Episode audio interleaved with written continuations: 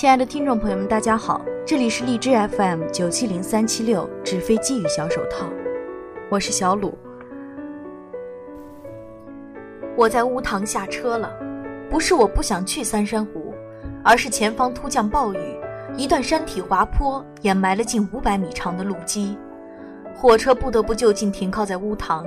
铁路部门说，抢修最快要两天时间，旅客们怨气冲天。一会儿找车长要求赔偿，一会儿又骂滑坡的山体是老妓女。人家陆基并没有想搂抱你，你往他身上扑什么呀？没人下车，好像这列车是救生艇，下了就没了安全保障似的。在旅行中不能如期到达目的地，在我已经不是第一次了。这里既有不可抗拒的天气因素，也有人为的因素。有一次去绿田。长途客车就在一个叫黑水堡的寨子停了整整十个小时。茶农因不满茶园被当地的高尔夫球场项目所征用，聚集在交通要道上，阻断交通，要向当地政府讨一个说法。茶农们席地而坐的样子，简直就是一幅乡野的夜宴图。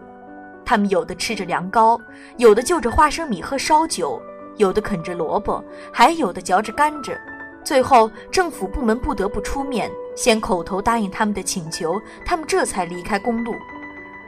记得当地的交警呵斥他们撤离公路，说他们这样做是违法的时候，茶农理直气壮地说：“霸占了我们茶园就不算违法了，领导先违法，我们后违法，要是抓人也得先抓他们。”乌塘是煤炭的产地，煤窑很多，空气污浊。滞留在列车上的旅客开始向服务员大喊大叫，他们要免费的晚餐。那已是黄昏，那已是黄昏时分了。车窗外已经聚集了一些招揽生意的乌塘妇女，她们个个穿着质量廉价的艳俗的衣裳，不是花衣红裙粉鞋子，就是紫衣黄裤配着五彩的塑料项链看上去像是一群火鸡。他们殷勤地召唤列车上的人下车，都说自己的旅店的床又干净又舒服，一日三餐有稀有干，荤素搭配。有几个男人经不住热汤、热水和床的诱惑，率先下车了。我正在犹豫着，邻座的一位奶孩子的妇女撇着嘴对他身旁的一个呆头呆脑的男人说：“这火车也真不会找地方坏，坏在乌塘这个烂地方。人家说这里下煤窑的男人死得多。”乌塘的寡妇最多，还真是啊！瞧瞧站台上那些个女的，一个个八辈子没见过男人的样子。他鄙夷地扫了一眼那些女人，然后垂头把奶头从孩子的嘴里拔出来，怨气冲冲地说：“我这对奶子摊上你们爷俩算是倒霉，白天奶小的，黑天喂大的，没个闲着的时候。今晚有没有饭还两说着呢，小东西可不能把我给抽干了。”她怀中的婴儿因为丢了奶头，哇哇哭闹着。妇女没办法，只得又把那颗黑煤似的奶头摁回婴儿的嘴里。婴儿立刻就止了哭声，咂着奶。女人骂：“小东西长大了肯定不是个好东西，一个有奶就是娘的主儿。”乌塘寡妇多，而我也是寡妇了。妇女的话让我做了下车的决定。我将茶桌上的水杯收进旅行箱，走下火车。脚刚一落到站台的水泥青砖上，就感觉黄昏像一条金色的皮鞭，狠狠地抽了我一下。在列车上，因为有车体的掩护，夕阳从小小的窗口漫进车厢，已被削弱了很多的光芒，所以感受不到它的强度。可一来到空旷之地，夕阳涌流而来，那么的强烈，那么的有韧性，光与光密集的聚合与纠集，就有了一股鞭打人的力量。七八条女人的胳膊上来撕扯我，企图把我拉到他们的店里去。我选中了独自站在油漆斑驳的栏杆前绣着手的一个妇女，她与其他女人一样打扮得很花哨，一条绿地紫花的裤子，一件粉地黄花的短袖上衣。她的头发烫过，由于侍弄得不好，乱蓬蓬的，上面落了一层棉花绒子。看来她先前在家做棉活来着。他脸庞黑红。皮肤粗糙，厚眼皮，塌鼻子，两只眼睛的间距较常人宽一些，嘴唇红润。他的那种红润不刺目，一看就不是唇膏的作用，而是从体内散发出的天然色泽。我拨开众人朝他走去的时候，他冲我笑笑，说：“你愿意住我家的店吗？”我说是。他上下左右的仔细打量了我一番，说：“我家的店不高级，不过干净。”我说：“这就足够了。”妇女又说：“我没有发票开给你。”我说：“我不需要。”他这才接过我的行李箱，引领我走出站台。乌塘的站前广场是我见过的世界上交通规矩最复杂的了。它既有发向下辖乡镇的长途客车，还有清一色的夏利牌出租车，以及农用三轮车和脚踏人力车。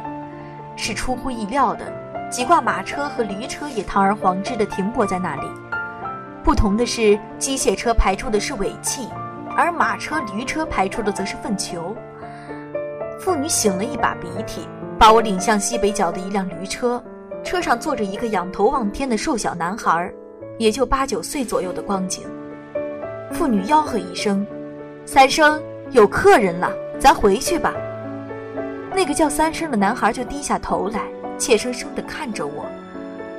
他穿一条膝盖露肉的皱巴巴的蓝布裤子，一件黄白条相间的背心，青黄的脸颊，矮矮的鼻梁。一双豆荚似的细长眼睛，透着某种与他年龄不相称的忧郁。妇女把箱子放在驴车上，把一张叠起的白毡子展开，唤我坐上去。而三生则拍了一下驴的屁股，说：“草包走了。”看来草包是驴的名字。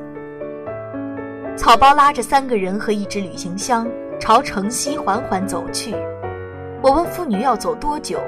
她说：“驴要是偷懒的话，得走二十分钟；要是他顺心意，十分八分也就到了。”看草包那不慌不忙的样子，我知道十分八分抵达的可能性是不存在了。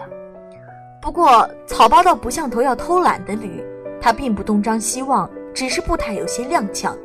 他不是年纪大了，就是在此之前干了其他的活儿累着了。在一个陌生的地方，我喜欢这种慢条斯理的前行节奏。这样，我能够更仔细地打量它的风貌，所以，我觉得雄鹰对一座小镇的了解肯定不如一只蚂蚁。雄鹰展翅高飞，掠过小镇，看到的不过是一个轮廓，而一只蚂蚁在它千万次的爬行中，却把一座小镇了解得细致入微。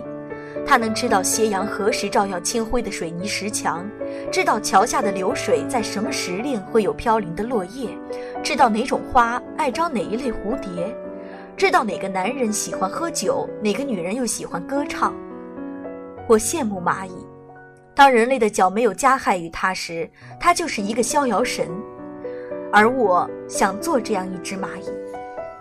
乌塘的色调是灰黄色的，所有楼房的外墙都漆成土黄色，而平房则是灰色的。夕阳在这土黄色与灰色之间爬上爬下的，让灰色变得温暖，使土黄色显得亮丽。街巷中没有大树，看来这一代人注意绿化是近些年的事情，所以那树一律矮矮瘦瘦的，与富有沧桑感的房屋形成了鲜明的对照。正值下班高峰，街上行人很多，有的妇女挎着一篮青菜急急地走路，而有的老头则一手牵着放学的孩子，一手擎着半导体，慢吞吞地走着。一家录像厅张贴的海报是一对男女激情拥吻的画面，从音响店传出流行歌曲的节拍。酒馆的幌子高高挑起，发廊门前的台阶上站着叉着腰的招揽生意的染着黄头发的女孩子。这情景与大城市的生活相差无二，不同的是，它被微缩了，质地也就更粗粝些、强悍些。所以，有家旅馆的招牌上公然写着“有小姐陪，价格面议”的字样，不似大城市的宾馆。上门服务是靠入住房间的电话联络，交易进行的静悄悄的。草包穿城而过，渐渐的车少人稀，斜阳也凋零了。收回了纤细的触角，腕上的手表已经湿了二十分钟，驴车却依然有板有眼地走着。我知道妇女撒了谎，驴无论如何的疾走，十分八分抵达也是天方夜谭。妇女见我不惊不诧，倒不好意思了，她说，草包起大早拉了两小时的磨，累着了，走的实在是太慢了。我便问他，驴拉磨是做豆腐还是摊煎饼？妇女说，做豆腐呀。接着他告诉我，住他家的基本是熟客，老客人喜欢闻豆子的气味儿。我明白，他家既开豆腐房又开旅店，便称赞他生意做得大。妇女说：“什么呀？不过一座小房子，前面当旅店，后面做豆腐房，赚个吃喝钱呗。”我指着男孩问妇女：“这是你儿子？”妇女说：“他是蒋白嫂的儿子，我家和他家是邻居。我儿子可比他大多了，我十八岁就偷着结婚了。”我儿子都在沈阳读大学了。他说这话时带着一种自得的语气，我的心为之一沉。我和魔术师没有孩子，如果有，也许会从孩子身上寻到他的影子，就像一棵树被砍断了，你能从它根部重新生出的枝叶中寻觅到老树的风骨。驴车终于停在一条辉煌的土路上，天色已经暗淡了。那是一座矮矮的青砖房，门前有个极小的庭院，栽种着一些杂乱无章的花草。路畔竖着一块界碑式的牌匾，蓝底红字写着“豆腐旅店”四个字。妇女让男孩卸下驴，引他些水，而他则提着旅行箱引我进屋。这屋子阴凉阴凉的，想必是老房子吧。空气中确实洋溢着一股浓浓的豆香气。房间比我想象的要好，虽然七八平米的空间小了些，但床铺整洁，床前还有一桌一椅，床下放着拖鞋和痰盂。由于没有换洗室，门后放着脸盆架，墙壁雪白雪白的，除了一个月份牌，没有其他的装饰，简洁而朴素。窗帘也不是常见的粉色或绿色，而是紫罗兰色的。没有想到，这个女人在打扮屋子上比打扮自己有眼力。妇女说：“这是单间儿，一天三十块钱，厕所在街对面，晚上小姐就用痰盂，饭可以在这里吃，也可以到街上的小饭馆儿。附近有五六个饭馆儿，各有各的风味儿。”她向我推荐一个叫暖肠的酒馆，说：“说是这家的鱼头豆腐烧得好。”我答应着。他和颜悦色地为我打了一盆洗脸水，简单的梳洗了一番，我就出门去寻暖肠酒馆了。天色越来越暗淡，这座小城就像被泼了一杯隔夜茶，透出一种陈旧感。酒馆的幌子都是红色的，它们一律是一只，要么低低地挂在门楣上，要么高高的挂在木杆上。一辆满载煤一辆满载煤炭的卡车灰头土脸地驶过。接着，一辆破烂不堪的面包车像个乞丐一样尘垢满面地与我擦肩而过。跟着，一个推着架子车的老女人走了过来，车上装着瓜果梨桃，看来是摆水果摊的小贩儿。我向他打听暖肠酒馆，他反问我买不买水果，我说不买，他就一撇嘴说：“那你自己去找吧。”我便知趣地买了两斤白皮梨，他这才告诉我。暖肠酒馆就在前方二百米处，与杂货店相挨着。不过暖肠的“肠”字如今被燕子窝占了半边儿，看上去成了暖月酒馆。当我提着梨寻暖肠酒馆的时候，遇见了一条无精打采的狗，它瘦得皮包骨，像是一条流浪的狗。我摸出一只梨撇给它，它吃力地用前爪抓住，嗅了嗅，将梨叼在嘴中，到路边去了。他趴下来吃梨，而不是站着，看上去气息蔫蔫的。一对老人路过这里，看见这狗，一起叹了口气。老头说：“他这又是去气矿寨营讲百去了。主人不回来，他就不进家门。”老太太则感慨地说：“一年多了，他就这么找啊找的。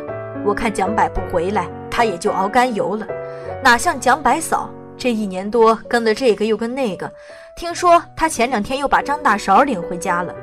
你说这张大勺摞起来没有三块豆腐高，他也看得上。江白要是回来了，还不得休了他？看来还是狗忠诚呢。